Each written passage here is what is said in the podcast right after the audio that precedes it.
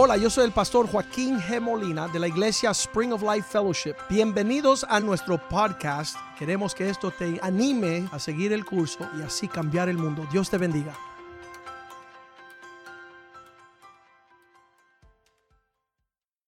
Señor, damos gracias por esta tarde. Damos gracias por tu amor, por tu perdón, por tu salvación,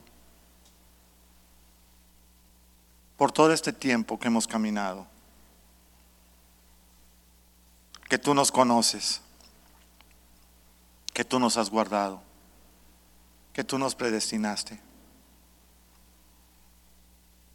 Permite hoy abrir nuestro corazón, rendirlo totalmente a ti y que tú hagas la obra que desde el principio diseñaste para nosotros. Te bendecimos, Señor. Cúbranos con tu sangre preciosa.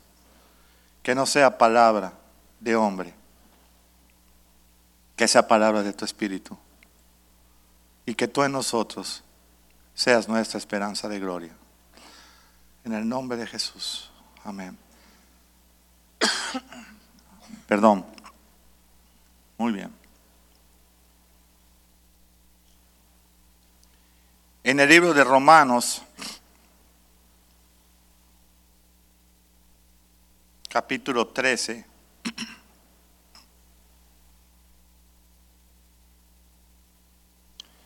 versículo 11. El libro de Romanos fue el sexto libro que escribió el apóstol Pablo. Tenía 20 años convertido y nos empieza a dar una narración de lo que Dios le estaba hablando a él, de las promesas que Dios le estaba haciendo a él y de cómo de una manera se iban a desarrollar.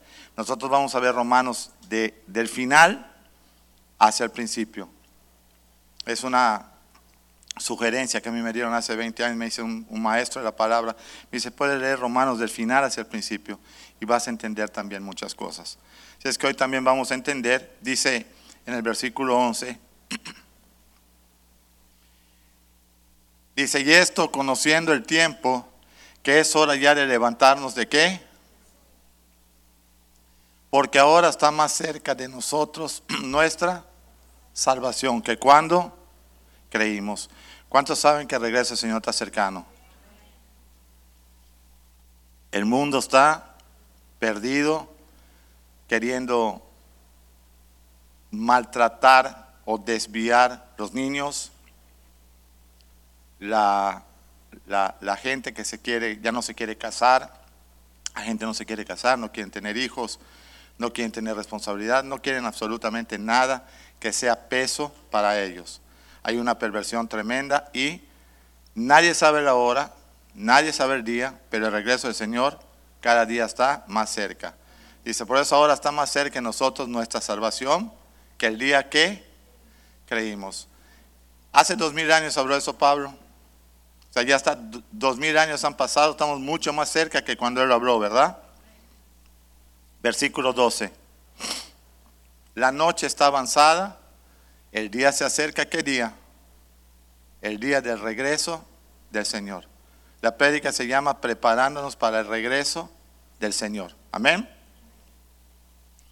La noche está avanzada, se acerca el día, desechemos pues que las obras de las tinieblas y vistámonos las armas de la luz. O sea, ser un cristiano, dice Pablo, seamos cristianos verdaderos.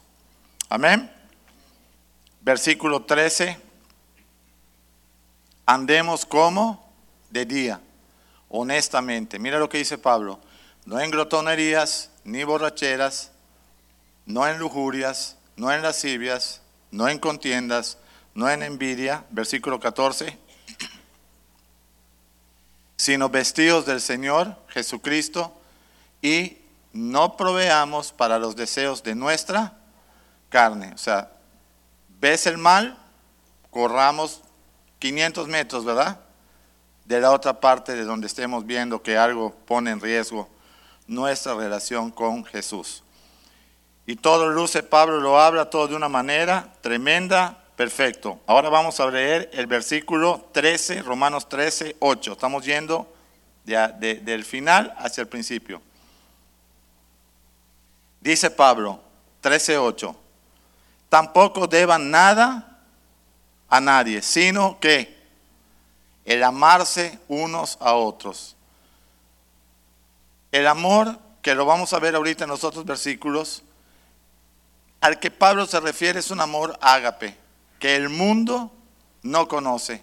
Y muchos, aún como cristianos nacidos de nuevo, ponen un poquitito de reserva en ese amor que Dios habla, que es el amor ágape. Un amor sin, lo acaban de cantar nuestros salmistas, sin condición. Un amor que lo da todo y no pide nada a cambio. Ahora, si nosotros estamos hablando de ese amor y vamos a hablar del prójimo, que ahora lo vamos a leer, el primer, la persona más próxima a ti es tu cónyuge. Si hablamos de una familia, es tu cónyuge y son tus hijos. Cuando nosotros enamorábamos a nuestras novias, cuando yo enamoraba a mi esposa, y hice la historia en la, en la mañana, se rieron mucho, uno llega bien vestidito, ¿verdad? Peinadito, le abre la puerta del carro, la sube, da la vuelta, se sube al carro, llegamos a un lugar, da la vuelta, le abre la puerta, yo, sé, la señora van a decir, le abre la puerta, se baja, le da la mano, cierra la puerta, la agarras del brazo, la llevas. Cuando ya estás casado y pasan 25 años, Llegas al lugar y no trajiste a tu esposa. ¿No se subió? Y como nunca miraste para ver qué estaba pasando con... ¿No se subió? Y si, ¿qué pasó? Mm, es que no me diste chance. Cuando iba a abrir la puerta arrancaste. ¿Verdad que nos reímos? Pero tú vas a ver que hoy te van a abrir la puerta otra vez. Ah. Va a ser de... Va a ser de remordimiento. Tú le puedes decir entre dientes, hipócrita. No, no. Pero todas estas cosas que el Señor está hablando, porque en ese entonces nosotros estábamos enamorando, quería que se casara, pero ya, ya nos dio el sí, ya. No. El amor ágape sigue dando todo a cambio de qué? De nada. Cristo dio su propia vida, su propia sangre. Lo dio todo. No, no podemos nosotros decir, bueno, yo todo, hay que darlo todo. Entonces Pablo, estamos en el 8, 13, 8, no debas nada a nadie, ámense unos a otros, porque el que ama al prójimo ha cumplido la ley.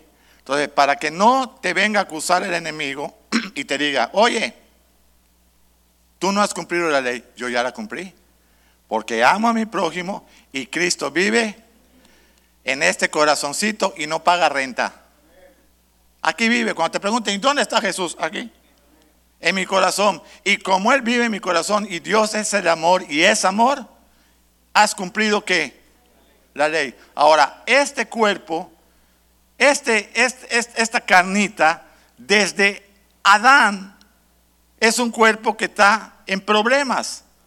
Está maldecido, está en pecado. Entonces, entrégaselo a Dios y lo vas a leer también para que sea el templo del Espíritu Santo.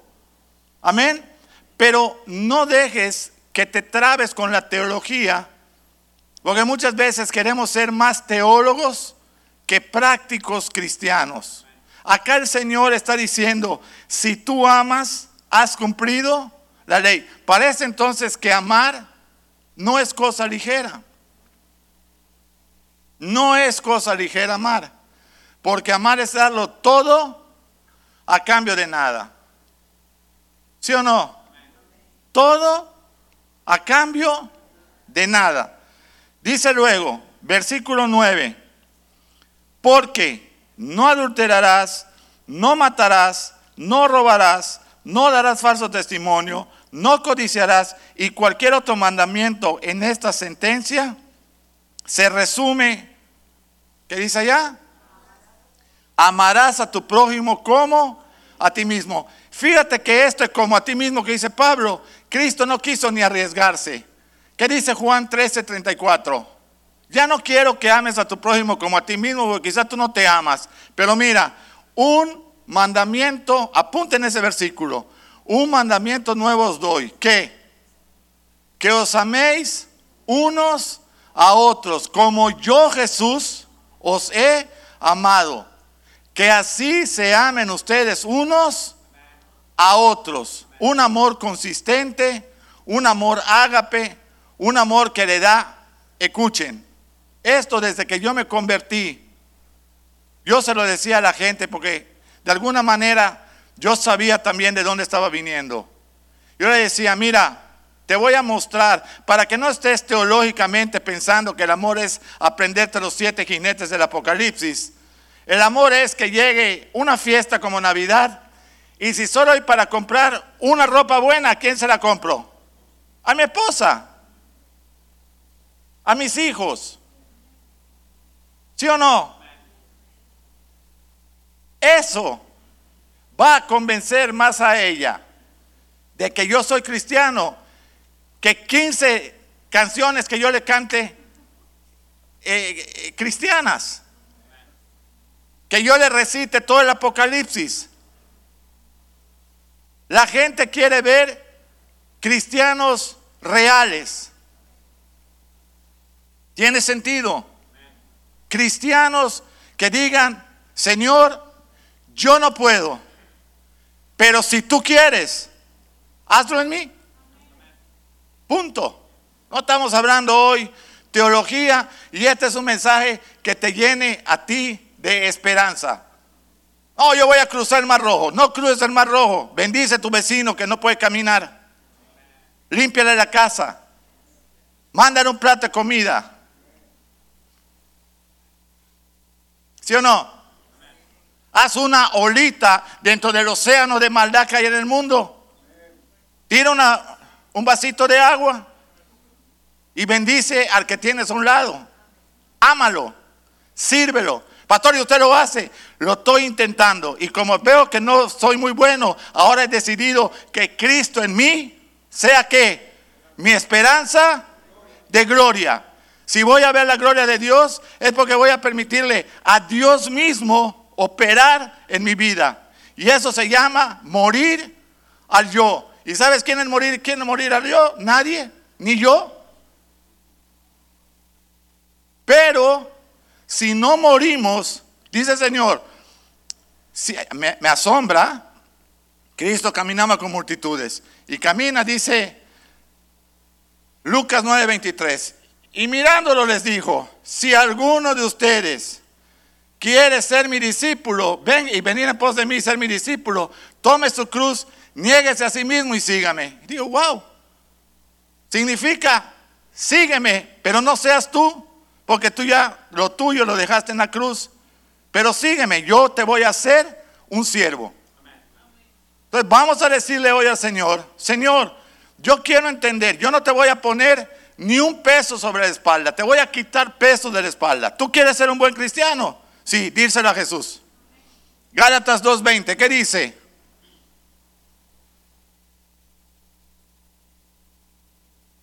Ya no vivo yo. Con Cristo estoy juntamente muerto. Eso significa crucificado. Y ya no vivo yo, mas ahora vive Cristo dentro de mí. Y lo que ahora vivo en este cuerpo, lo vivo en la fe del Hijo de Dios, el cual me amó y se entregó a sí mismo por mí. ¿Qué significa? Que ahora el que habla en mí ya no debo ser yo. ¿Quién tiene que ser? Jesús. ¿A través de quién? Del Espíritu Santo. Ayer estaba yo mudo a esta hora, no podía yo hablar. Dígame, esposa, sería tremendo mudo para predicar enseñas mañana y, o no predicar. Porque este mensaje no quiere el enemigo que tú lo oigas, para que tú sigas siendo un fariseo. No, hoy me voy a levantar. ¿Y cuántos han prometido algo? Esta semana yo prometo que no voy a ser un tragón y te tragas todo lo que ves. Porque la dieta la voy a cuidar. No, yo, no puedo, yo no puedo ya ni hablar así porque ese día me como todo. No, para que se me quite lo prepotente. Mejor digo, Señor, te entrego este estómago comelón que es mi enemigo. Contrólalo. Contrólalo. Que yo tenga dominio propio. ¿Sí o no? Fruto del Espíritu. Entonces yo no te quiero poner hoy una piedra, no te quiero poner un peso, ni te estoy diciendo, ¿sabes una cosa? yo camino sobre las aguas, ah, cuidado. No, yo no camino sobre las aguas. Además, por caminar junto al agua, mira qué me pasó, me enfermé. Entonces, vamos a entender esta tarde que Cristo en nosotros quiere hacer esa obra.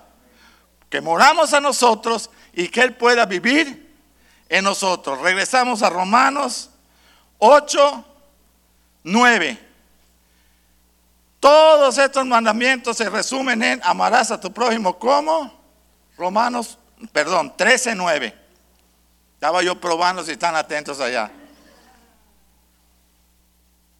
Todos estos mandamientos se resumen, amarás a tu prójimo como a ti mismo. Y Cristo dijo, como yo os he amado. Juan 13, 34. Ok, ahora, el 10. Romanos 13, 10. El amor no hace mal al prójimo. Así que el cumplimiento de la ley, que es imposible cumplir la ley en nuestra propia fuerza porque se hizo para los malhechores, no para los buenos. Dice, aún el cumplimiento de la ley es si amas. Si tú eres capaz de amar, ok, vamos a entender esto así. El primer pecado que hubo en el universo, yo decía rebelión, me dijeron no, orgullo. Satanás, el diablo, Luzbel, quiso tomar el lugar de Dios. No se conformó con ser un querubín, el que ordenaba todas las huestes celestiales. No, él quiso la posición de Dios, orgullo. Cuando estaba en el huerto que el hombre iba a comer, que sabía él que tenía que comer, ¿qué hubo en el hombre? Orgullo. Ahora yo voy a comer de lo que me da la gana.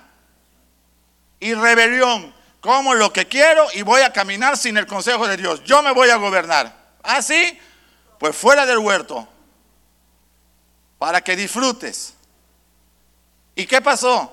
¿Lo dejó el Señor volver a entrar? No entra espadas de fuego alrededor del árbol de vida, no me lo come por nada del mundo. ¿Sí o no? Lean Génesis. 1, 2, 3, 4. Fuera. Cuando nosotros venimos a Cristo, el Señor dice, yo soy el árbol de vida, yo soy el camino, yo soy la verdad, yo soy la vida. Pero venimos a sujetarnos. Dice, yo me voy, pero enviaré mi espíritu para que viva en vosotros. ¿Sí o no? Ahora estoy con ustedes y después estaré dentro de ustedes. Puede leer Romanos 13, 14, 15, 16, perdón, Juan 13, 14, 15, 16 y 17. Entonces, retomo el punto. Parece que amar no es cosa sencilla porque te hace hasta cumplir la ley. Pero es que el amor también dice es de Dios y es Dios. Entonces, pregunto, ¿qué es lo más ridículo que te quiere hacer sentir el mundo cuando tú amas? Tú le mandas una postal a tu papá o a tu mamá o a tus hermanos y cualquier amiga que tenga te diga, oye, qué ridículo tú eres, esto es anticuado. El amor no tiene fecha, porque el amor mismo es Dios. ¿Tiene sentido? Nosotros decimos, Señor, Romanos 13:10, el amor no hace mal al prójimo, así que el cumplimiento de la ley es el amor. Amén. Muy bien. Romanos 12, 1 y 2. Vamos desde el 1. Pablo dice, 20 años, Pablo, la carta a los romanos, te voy a ubicar en la fecha, se escribe en el año 56 después de Cristo. Amén. Calculando que Pablo se convirtió en el 36, tres años y medio después de que el Señor se fue, Pablo escribe la carta 20 años después, en el 56. Y a los 20 años, Pablo dice, así que hermanos, os ruego por las misericordias de Dios que presentéis vuestros cuerpos en sacrificio vivo, en sacrificio santo, en sacrificio agradable a Dios, que es lo único, el culto racional. Lo único que pueden hacer con la razón, decir, Señor, heme aquí. Tómame. Quiero ser tu hijo. Haz de mí lo que tú quieras. Circuncida mi corazón, cámbialo, como dice Ezequiel 36, 26 y 27. Cámbiame. Pero aquí estoy, me presento delante de ti. Versículo 2, Romanos 12, 2. Pero no se conformen a este siglo, no hagan lo que el mundo quiere hacer. ¿Qué quiere hacer el mundo? Pecar. ¿Qué quiere hacer el mundo? Ser rebelde. ¿Qué quiere hacer el mundo? Ser orgulloso. ¿Qué quiere hacer el mundo? Hacer lo que le da la gana. Estaba yo viendo una predicación de Derek Prince y le dicen, Derek, usted que es un maestro de la palabra, ¿quién fue peor? Jonás, que no quiso obedecer a Dios y en lugar de irse al este se fue al oeste y en lugar de irse a Nínive se fue a Tarsis o Nínive. Y dice el maestro Derek Prince, mira, yo no te voy a responder cuál de los dos fue peor, pero sí te voy a dar una respuesta.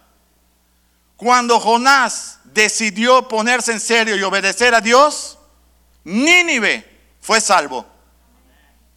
Y nosotros aquí en la iglesia muchas veces estamos como Jonás.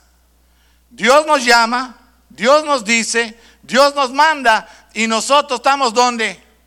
En el barco, yendo a donde? Del lado opuesto donde Dios nos mandó. No es una crítica a nadie. Dije, estamos, vamos, somos. No dije ustedes, todos. ¿Ok? Pero cuando Dios te llama, si tú en algún momento entiendes tu llamado y tú puedes venir con humildad y decirle, Señor, lo voy a decir mejor. Señor, yo no entiendo nada, pero si tú quieres, úsame, si usaste hasta un burro, úsame a mí. Cuando menos yo hablo, ay Señor úsame y que te envíe a Nínive. ¿Cuál es el Nínive para nosotros ahora? Este país, el mundo entero. Donde tú llegues, ¿qué hay? Porque obviamente te tengo que decir que Nínive era la ciudad más pervertida, la ciudad más pecadora, la ciudad que Dios iba a quemar con fuego. Ahora, ¿por qué tampoco Jonás, una de las razones, porque había otras, no, pero luego, ya que yo les predique, tú los vas a perdonar. ¿Y qué te importa a ti, Jonás? No, yo quería, no. Pero vamos a pensar, una de las razones de Jonás era que iba a llegar a una ciudad malvada, con gente malvada, a decirles, dice el Señor solito él. Imagínate que llegues a, no sé, a, una ciudad X, un país. Dice el Señor que si no se arrepienten, van a todos a morir quemados. Mira, agárrame a Jonás y ponme a freír ahorita ya para mientras se relaja mátalo. Obviamente él iba a llegar a dar una palabra como un ministro solo, pero no iba solo, ¿con quién iba acompañado? Con Dios. ¿Y qué hizo la, la, la ciudad de Nínive? Se arrepintió. Desde el rey hasta los animales ayunaron. Se arrepintieron Dios los perdonó. Y esa ciudad prevaleció doscientos y tantos años y luego finalmente fue destruida. Pero Nínive se salvó. Necesitamos predicarle a Nínive, hermanos. Amén. No os conforméis, Romanos 12.2, a este siglo, sino transfórmense por medio de la renovación de vuestro entendimiento para que comprueben ¿Cuál es la buena voluntad de Dios agradable y perfecta? ¿Sí o no? Yo quiero saber cuál es la voluntad de Dios para mi vida. ¿Qué es lo que Dios tiene para mi vida? ¿Cómo lo voy a encontrar? Señor, heme aquí. Quiero buscar tu rostro. Lléname de tu espíritu. Háblame, Señor. Dirígeme, Señor. ¿Sí o no? ¿Cuántos pueden decir, si yo miro el día que me convertí al día de hoy, Dios ha hecho grandes cosas. ¿Cuánto lo pueden decir? Dios ha hecho grandes cosas. ¿Porque nos las merecemos? No. ¿Porque nosotros hicimos algo para ayudarlo? No. Porque Él es bueno. Y Él es fiel. Y tiene una gracia bien especial para aquellos que le buscan. ¿Sí o no? ¿Sí o no? Y hasta aquí Pablo está. Pero mira, chévere, ¿eh? Vamos a hacer esto, vamos a hacer lo otro, nos presentamos acá, dejamos acá, echamos para atrás. Perfecto, ahora vamos a Romanos 7, para que veas tú que Pablo, el hombre que había sido un asesino de cristianos, que había consentido en la muerte del primer mártir que fue Esteban, una persona que era un celoso de la ley, que había aprendido a los pies de Gamaliel, el, el, que, el más sabio de esa época de los fariseos. Para mí era como un procurador de justicia. Él decía, estos se mueren, estos se mueren, estos viven, estos viven. Vamos para allá a matar, iban para allá. Y así fue cuando él se convierte. Estaba yendo en camino y ahí se le aparece el Señor. Iba a matar gente. Ahora, dice, dice Pablo, Romanos 7, versículo 14. No sé si has leído antes esto, pero quiero refrescarte. Porque sabemos que toda la ley es espiritual. ¿Qué dice Pablo? Mas yo soy que carnal vendido al pecado. No, ven acá. Pablo, si tú, Pablo, eres carnal, ¿yo qué soy? Si Pablo, con 20 años cristiano, que le habían dado golpes por todas partes, que habían naufragado, que lo habían perseguido, que lo habían intentado matar, está diciendo, oye, tengo un pequeño problema, soy carnal vendido al pecado. ¿Y dónde quedamos tú y yo? ¿Dónde quedamos? Versículo 15. Porque lo que hago, dice Pablo, no lo entiendo. Por favor, yo quiero que esto que estás leyendo, que no te entre por un oído y se te trabe, no sé, en la nariz o Déjalo en el cerebro, ponlo en tu corazón. Dice, lo que hago no lo entiendo, pues no hago lo que quiero, sino lo que aborrezco, eso hago.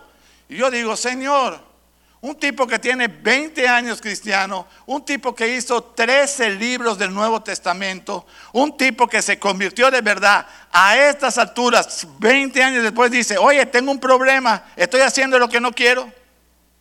Pablo, Siguiente versículo. Y si lo que no quiero esto hago, apruebo que la palabra, la ley es buena. Siguiente. De manera que ya no soy yo quien hace aquello que es lo malo, sino que el pecado que mora en mí. Nosotros aunque seamos cristianos, aunque nazcamos de nuevo, vamos a tener una pelea interminable hasta el último día de nuestra vida, porque este cuerpo, ¿qué crees? ¿A dónde quiere correr este cuerpecito? ¿Al pecado? No, pastor, no digas que no. Es más, que levanten la mano todos los mentirosos que dicen que no. Es verdad. Sí, pasó una lista de mentirosos. No, no es malo tener una lista de mentirosos en la iglesia. ¿Ok? De manera, dice Pablo, ya no soy yo quien hace aquello, sino el pecado que vive en mí. Ahora, tú me puedes decir, ok, ya entendí.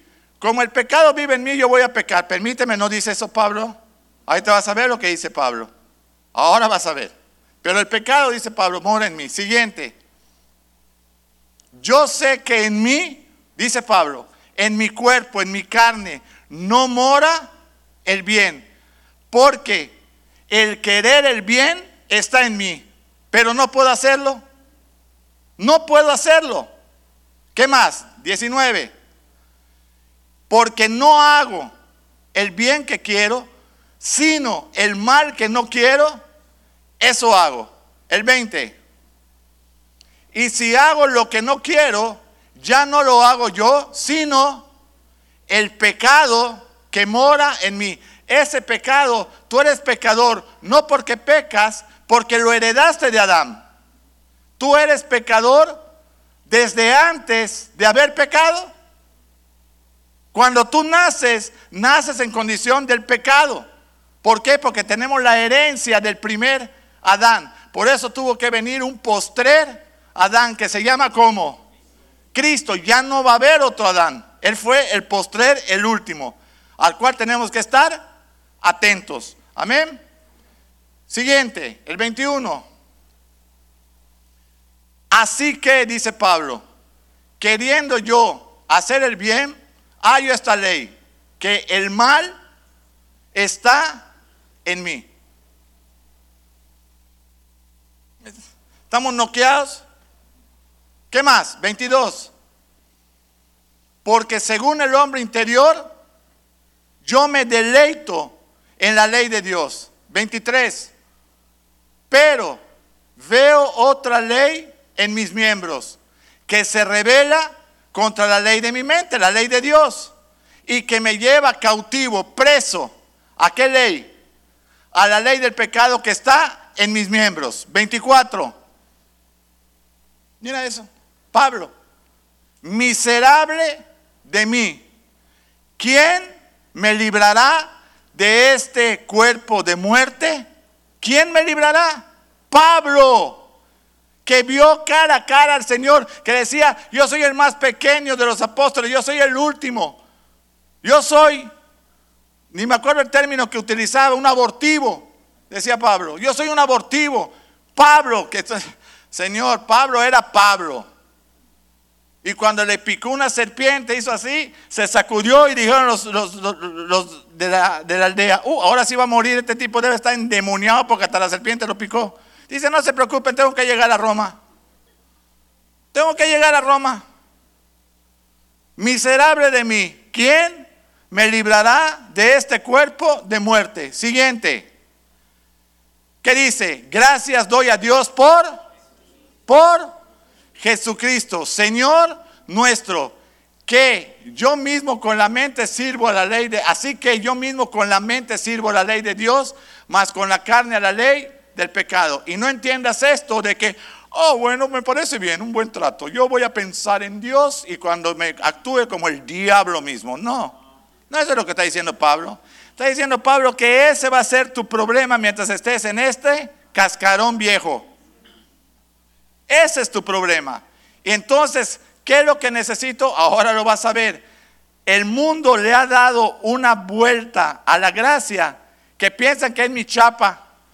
Mira, soy cristiano, pero con gracia puedo pecar porque tengo la gracia. ¿Cómo han torcido? ¿A qué nivel? Yo no quisiera, es mejor para mí llegar al cielo con un tonto que un perverso. Un cristiano tonto. Mira, Señor, yo no entendí nada. Lo único que sé es que Cristo murió por mí y resucitó. Yo creí en Él. No sé nada más. No, no, no, no, sé, no sé ni dónde está el Apocalipsis, fíjate. No, encuentro, no encontré ni el libro, ni Biblia tenía, ni herba. Bruto. Que un tipo que diga, no, yo. Pero la gracia, hermano. La gracia. No, no utilice la gracia para tu desgracia. Vamos a ver qué es la gracia. Segunda de Corintios 12 desde el 1. Ahora Pablo, otra vez, dice Pablito, ciertamente no me conviene gloriarme, pero vendré a las visiones y a las revelaciones del Señor, dice Pablo. Versículo 2. Conozco a un hombre en Cristo, era él, pero él quería ser modesto. Conozco a un hombre en Cristo que hace 14 años, si en el cuerpo, no lo sé. Si fuera del cuerpo, tampoco lo sé pero Dios lo sabe. Fue arrebatado hasta el tercer cielo. Y te voy a explicar esto, porque yo tampoco lo sabía y lo he entendido. Primer cielo, el que vemos. Segundo cielo, donde está Satanás y sus huestes. Y tercer cielo, donde está Dios. Amén. Entonces, él lo llevaron hasta el tercer cielo. ¿Qué más? Siguiente. Y conozco a tal hombre, era él. Si en el cuerpo, fuera del cuerpo, no lo sé. Pero Dios lo sabe. Siguiente. Que fue arrebatado a dónde? Al paraíso. Ese tema lo vamos a tocar ahorita que yo toque el tribunal de Cristo, que no se me pase. Nosotros, cuando tú dejes este cuerpo, vas a, para darte, ¿dónde te vas a presentar? Delante del tribunal y vas a ir al lugar de reposo temporal, al paraíso, vamos a llamarle así. Para que tú sepas mientras se hace las bodas del Cordero y, y, el juicio. Yo no soy un teólogo, solo soy un simple pastor y evangelista, no soy teólogo. Pero ese es el lugar donde vamos a estar en calidad de mientras los que fueron salvos. Entonces, fui arrebatado al paraíso donde oyó palabras inefables que no les dado al hombre expresar. No puedes descifrar lo que él vio. ¿Qué más? Cinco. De tal hombre me gloriaré, pero de mí mismo en nada me gloriaré, sino en mis, en mis debilidades. Qué tremendo es que nosotros podamos llegar al Señor y decirle, ¿sabes qué, Señor? Tú conoces mi corazón. Tú sabes lo que yo te amo. Tú sabes que yo quiero honrarte. Tú sabes que yo quiero servirte. Pero ¿sabes qué? No puedo. ¿Lo puedes hacer tú en mí, Señor? ¿Lo puedes hacer? Por favor, Señor, no permitas que mi yo se interponga. En la mente, tú tienes un alma, es, tu alma es tu mente prepotente. Yo quiero, yo pienso y yo siento. Yo quiero, yo pienso y yo siento. Y todo tiene que girar alrededor de lo que yo queremos, yo quiero, yo hago, yo pienso. No, Señor, quita de mí ese corazón y pon en mí tu corazón. Entonces dice, de tal manera me gloriaré, pero de mí mismo en nada me gloriaré, sino más bien en qué? En mis debilidades. Siguiente. Sin embargo, si quisiera gloriarme, y es Pablo, no sería insensato, porque diría la verdad, pero lo dejo para que nadie piense de mí más de lo que en mí ve u oye de mí. Pablo era un general de la fe. Eso no se lo quitaba a nadie. Siguiente. Y para que la grandeza de esas revelaciones no me exaltase desmedidamente, me fue dado qué? Un aguijón en su carne. Muchos dicen, sí, por las escamas cuando estaba ciego, no, pero que tenía lepra. Nosotros no vamos a especular. Lo que no está escrito, no se especula. Tenía un aguijón. ¿Un qué? ¿Mensajero de quién? De Satanás, quisiera con él que que lo abofeteara para que no se enalteciera de sobremanera. O sea, ah, tú eres muy guapo como cristiano, pues toma tu aguijón para que te calmen los nervios y camines, mira, pechito al suelo, para que así ni te caigas, ni te lastimes, ni seas un prepotente. ¿Sí o no? ¿Cuántos saben que no te puedes caer cuando estás acostado en el piso orando? ¿A dónde te vas a caer? Para que no me enaltezca de sobremanera. De verdad. Yo en el paraíso y en el cielo, y entonces digo, Señor, por favor, después de abrazarte a ti, todo, ¿me puede presentar a David, al rey? Yo quiero saludarlo. Después a Pedrito, el malcriado pescador, que estaba, este hacía lo que le daba la gana y luego tuvo tremendo discernimiento al final de sus cartas. Y a Pablo también, y a Moisés, pero Pablo era Pablo, Pablo le pegaban, lo matan. Y Pablo está muerto. No, parece que, parece que está vivo. Le habían tirado 100 piedras. Empezando su ministerio, cualquiera lo deja. Hermano, pues ya no te veo en la iglesia. No, es que está muy duro llegar a la iglesia ya. Esto de que es un hombre me tiene mareado. Sí, yo sé. A ti te tiene mareado y a tu esposa la tiene enloquecida. Porque te manda a la iglesia, pero no vienes. Pero seguimos, ese es otro tema. El 8. Dice Pablo, de ese aguijón yo he rogado tres veces al Señor que me lo quite. Tres veces. ¿Qué dice? Siguiente. Y me ha dicho, Pablito, bástate mi gracia. Porque mi poder, ¿poder de quién? ¿De Pablo? ¿De quién? Del Señor. Por favor, di conmigo esto. El poder que obra en mí es de Dios, no es mío. No es mío. Muchas veces yo oigo gente, porque pastor, yo voy a hacer, papito, el poder no es tuyo. El poder es de Dios en ti. Di conmigo, si lo dejamos, que opere.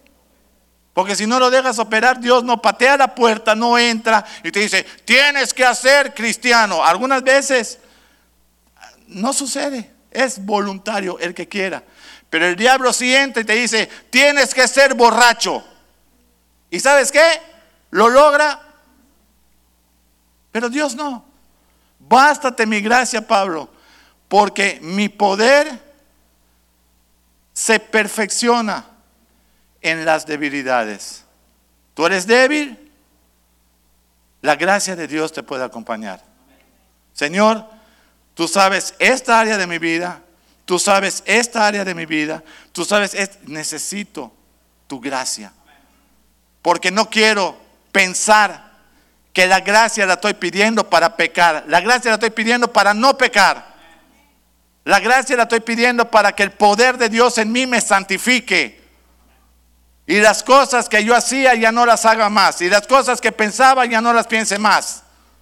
El poder de Dios perfeccionado en un hombre de carne débil.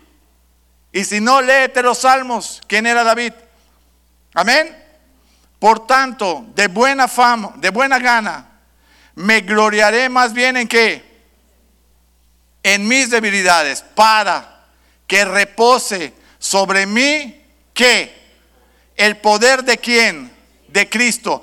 Yo te puedo asegurar que en toda esta semana cualquiera de los que está aquí, nunca le dijimos al Señor esta semana en oración, Señor, recuerda que tú prometiste que tu poder va a obrar en mí. No, te voy a decir cómo oramos. Señor, ¿te acuerdas del carro que te pedí? No me lo diste. ¿Te acuerdas del otro que te pedí? No me lo diste. ¿Te acuerdas que dije que sacaras a mi marido de mi casa? Tampoco lo sacaste. Sí. Esas son las oraciones nuestras del hijo pródigo. Dame, dame, dame, hazme vida, torna. No.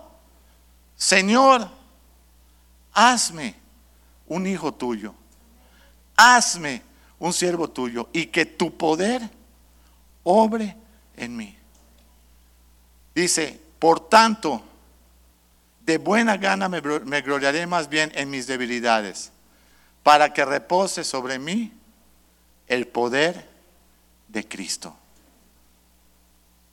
Versículo 10. Por lo cual, por amor a Cristo, me gozo en mis debilidades, en insultos, en necesidades, en persecuciones, en angustias, porque cuando soy débil, entonces soy fuerte. ¿Tú crees que si entendiéramos eso, las iglesias estarían vacías, como muchas partes está pasando? cerrándose. ¿Sabes qué? Nadie quiere morir no solo de un virus, de tener una muerte espantosa, nadie quiere, pero nadie conoce lo que nosotros conocemos. Asegurémonos hoy de no estar como Jonás, de que tenemos una propuesta al mundo que es su arrepentimiento y sanidad, y no lo estamos haciendo. No, lo estamos, no necesitamos una campaña evangelística en un estadio con 100 mil personas. Está tu vecino, está el otro, está el otro, está el otro. Está la de el supermercado cuando vas a pagar la caja. Oye, Cristo te ama. Oye, mira, una tarjetita de la iglesia. Te esperamos. Porque los rostros de angustia cualquiera de nosotros los puede identificar, porque así estábamos nosotros antes de Cristo. Entonces, de la misma forma en que el Señor nos alcanzó, nosotros tenemos la responsabilidad de ir. Mateo 28, 19 y 20, ¿qué dice? Mateo 28, 19. Por lo tanto, id y hacer discípulos a todas las naciones, bautizándonos en el nombre del Padre y del Hijo y del Espíritu Santo. 20 enseñándoles. ¿Qué tenemos que hacer? Enseñarles que guarden todas las cosas, la palabra que yo os he mandado. Y he aquí, yo estoy con vosotros todos los días, hasta el fin del mundo. Esa es nuestra responsabilidad. Como aquí no me traducen y tengo un poquitito más de tiempo, quiero aterrizar el mensaje con Efesios. Vamos al libro de Efesios, que te va a encantar que yo te parafrasee tres o cuatro versículos. Vamos a poner Efesios capítulo 1, versículo 2. Mira lo que dice Pablo. Pueblo de Éfeso, que la gracia y la paz de Dios sean en vosotros.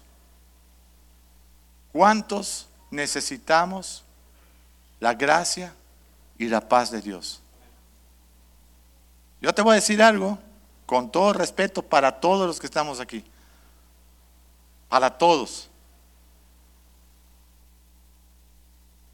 En Miami, vivir acá es vivir en otro planeta. Pero yo te voy a decir por qué. Porque aquí compras lo que no necesitas, pagándolo con el dinero que no tienes y viviendo como no puedes. ¿Qué pasa 5, 10 años después? Divorcio. ¿Quiénes son los perdedores, hermanas? Los niños. Que a la hora que cumplen 15, 20 años, aborrecen el matrimonio y aborrecen la familia. Hoy vamos a sanar de eso también. ¿Qué le vamos a decir al Señor hoy?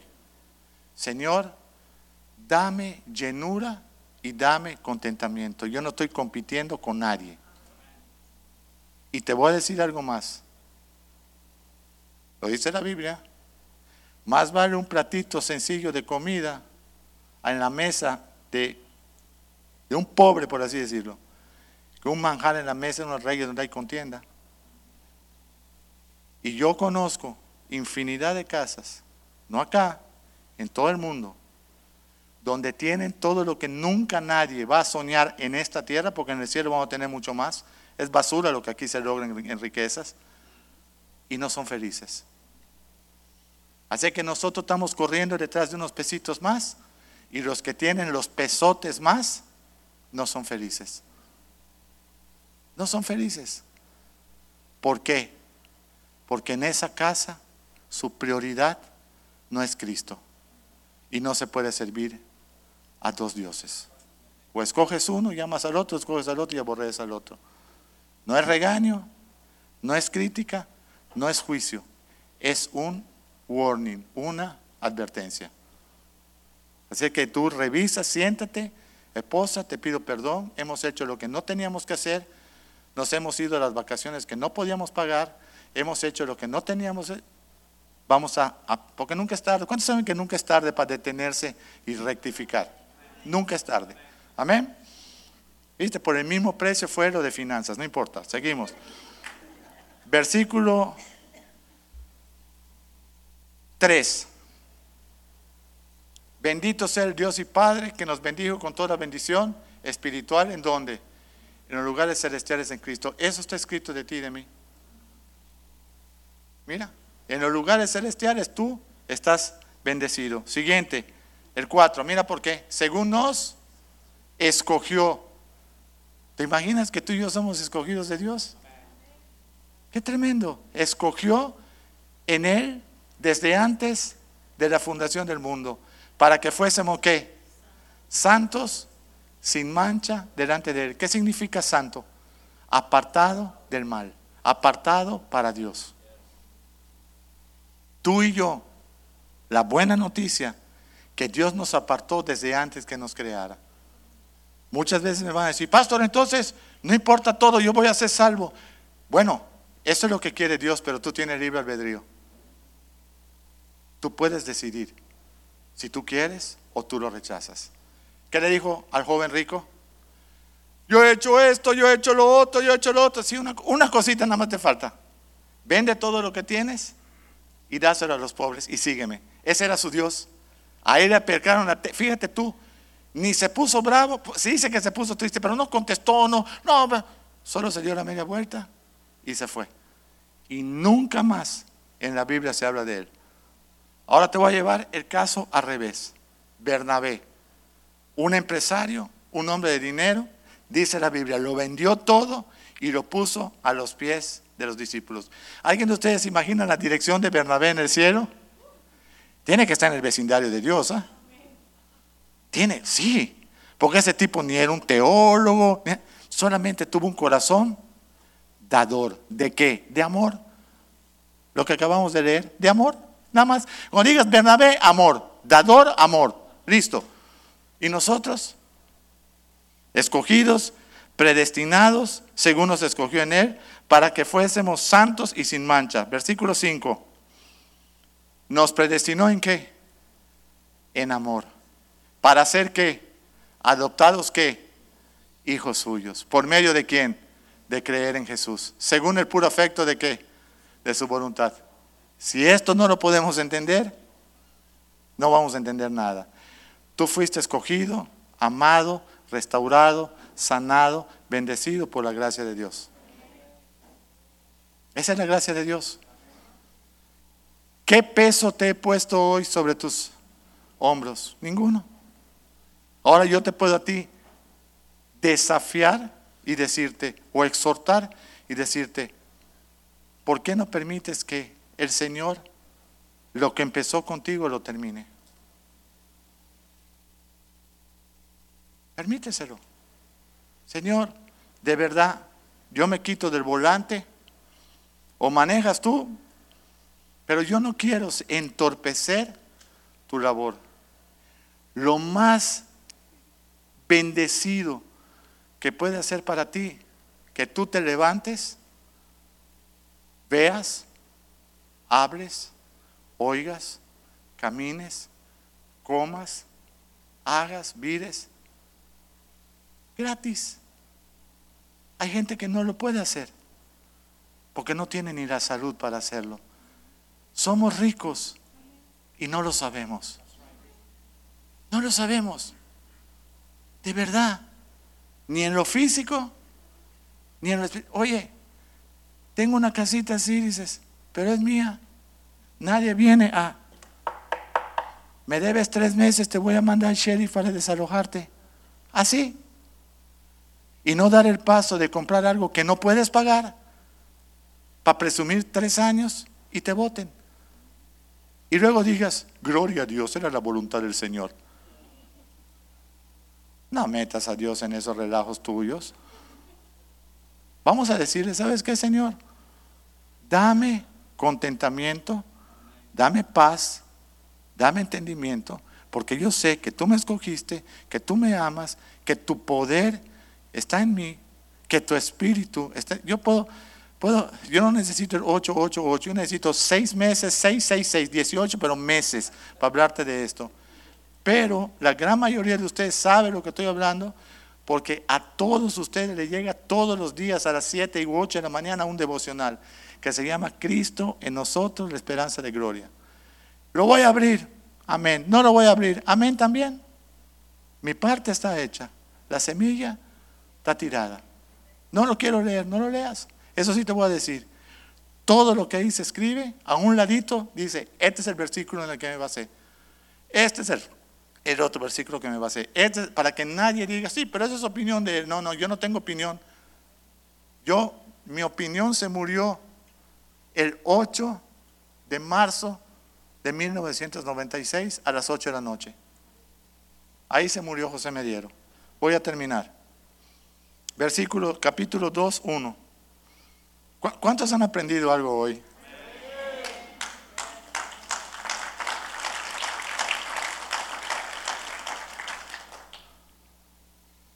Eso no implica que los que tienen casa en un lago nos puedan invitar, ¿no? O sea, porque en parte sabemos y en parte soñamos. Señor.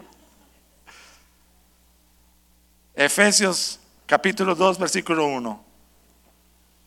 Yo te llevo, Pastor Rivera, no te preocupes.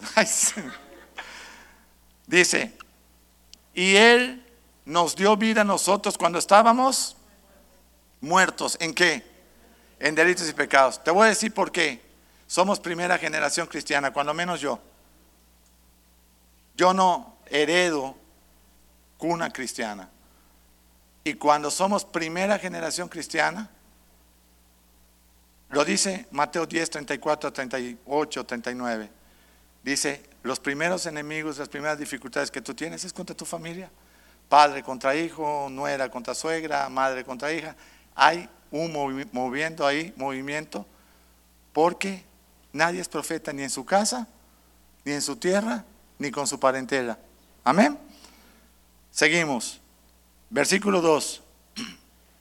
En los cuales todos nosotros anduvimos en otro tiempo, siguiendo que la corriente de este mundo conforme al príncipe de la potestad del aire, se llama Satanás.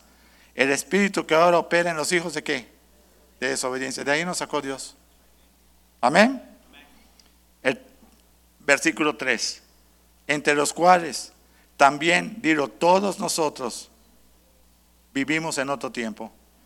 O sea, en los deseos de nuestra carne, haciendo la voluntad de la carne y de los pensamientos, y éramos por naturaleza hijos de ira, lo mismo que los demás. Versículo 4. Pero Dios, que es rico en misericordia, por su gran amor con que nos amó. Versículo 5. Aún estando nosotros muertos en pecado, nos dio que vida. ¿Sabes que Dios te ha dado vida? Nos dio vida juntamente con Cristo, porque por gracia somos salvos. Ven acá, hermanito, yo no estaba sentado en una iglesia y ahí Dios me dijo, José, eres un poquito pecador y quizá me necesitas. No, yo estaba perdido en el mundo, homeless, un loco, sin familia, destruido, y ahí el Señor metió su mano a toda esa basura, me sacó y me lavó. Al menos a mí, yo no sé a ti, a mí sí. De un pozo cenagoso, de lo peor que puede haber. De ahí me sacó y le doy gracias. Y después de eso, entonces sacó mi mujer y se restauró mi matrimonio. Y después de eso le cambió el corazón a mi hija que tenía todo el derecho para no perdonar y nos perdonó. Y hoy disfrutamos no solo de nuestra relación como esposos, de nuestra relación con nuestros hijos, el pastor Pano y mi hija, sino de nuestros nietos. Una generación que va a caminar guardada por la gracia de Dios.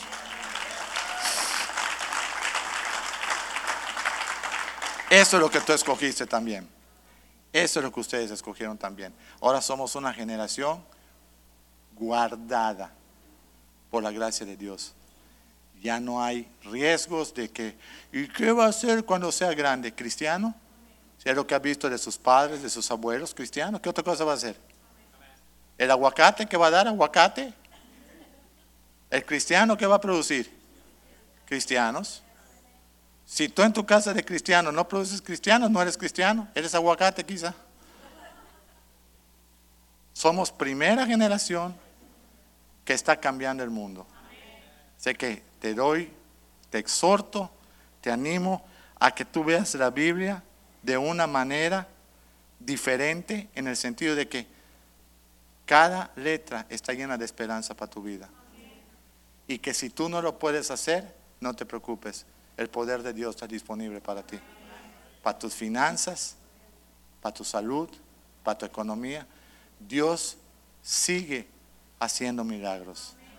Sigue diciendo, Lázaro, sal de las deudas. Lázaro, sal de la tumba. Siguen saliendo Lázaros. Siguen. Siguen. Sigue llamando. Pedro, sígueme. Déjalos las redes. Te haré pescador de hombres. Juan, vente. Dile a tu hermano. Zebedeo ni habló, el papá. Ni habló. A Jacob creo que es, el hermano. Ni, ni habló. Porque sabían o entendían que el maestro estaba llamando a sus discípulos. Qué lindo haber sido llamados por el Señor. ¿Y sabes qué? No llega tarde. Quiero terminar con esto. Y les quiero exhortar a esto. Según de, de Corintios 5:10. Segunda de Corintios 5:10. Porque es necesario, dilo, que todos, que todos, que todos nosotros comparezcamos ante el tribunal de Cristo, para que cada uno reciba según lo que haya hecho mientras estaba en el cuerpo, sea bueno o sea malo. Ese no es el juicio del trono blanco de los que no recibieron a Jesús y no quisieron nada de Jesús. A esos del trono blanco se van todos tristemente a una eternidad de fuego, por no estar inscritos en el libro de la vida, por nunca haber recibido a Jesús en su corazón.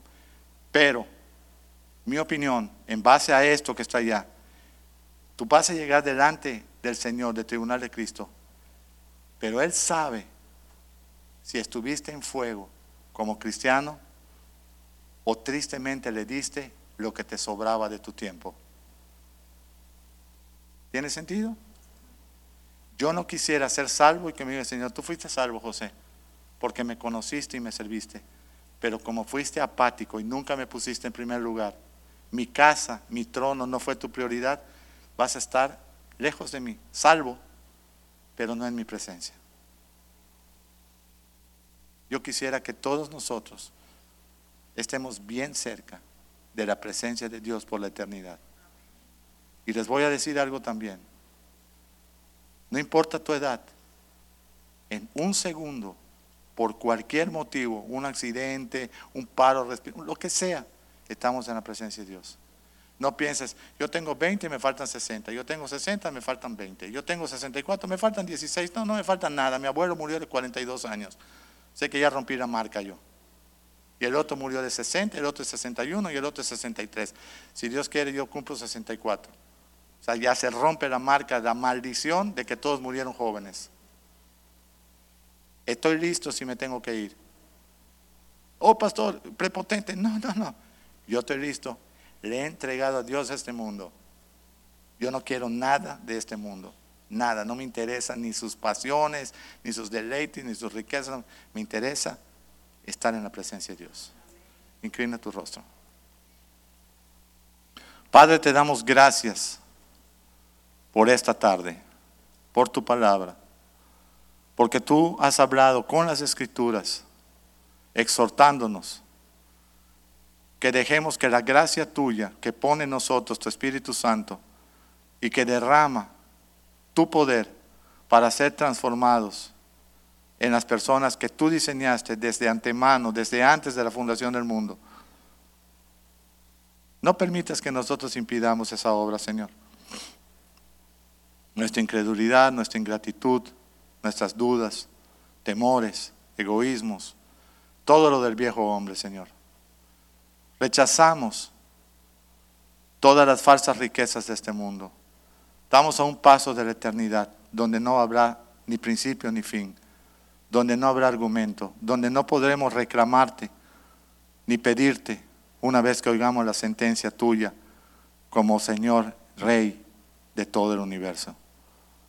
Permítenos mientras estamos vivos rectificar, doblar rodillas y pedirte que seas tú el que todas las cosas que has preparado para los que te aman las hagas realidad en nuestra vida.